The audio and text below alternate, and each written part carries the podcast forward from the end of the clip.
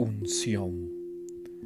No olvides que has sido ungido en tu bautismo y has sido ungido para ser sellado, para ser elegido, para ser predestinado a la gracia. En esta cuaresma has reflexionado, si lo has hecho bien, más sobre el poder de la gracia de Dios en ti que sobre la mínima fuerza que tiene el pecado en ti. Si no te has ungido durante estos días de conversión, hazlo. Pídele a un sacerdote que imponga las manos sobre ti para que comiences una Semana Santa apasionadamente espiritual.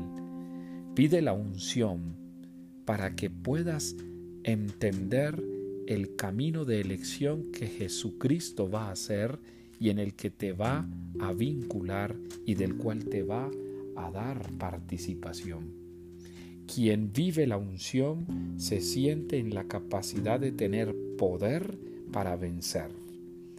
Si estás ungida y ungido, vas a tener espiritualidad para poder vencer el pecado. En la unción hay un llamado a la conversión. En la unción se expresa la sanación. En la unción le recuerdas a Satanás a quien perteneces. Por eso te invito para que la cuaresma sea la renovación de tu consagración bautismal.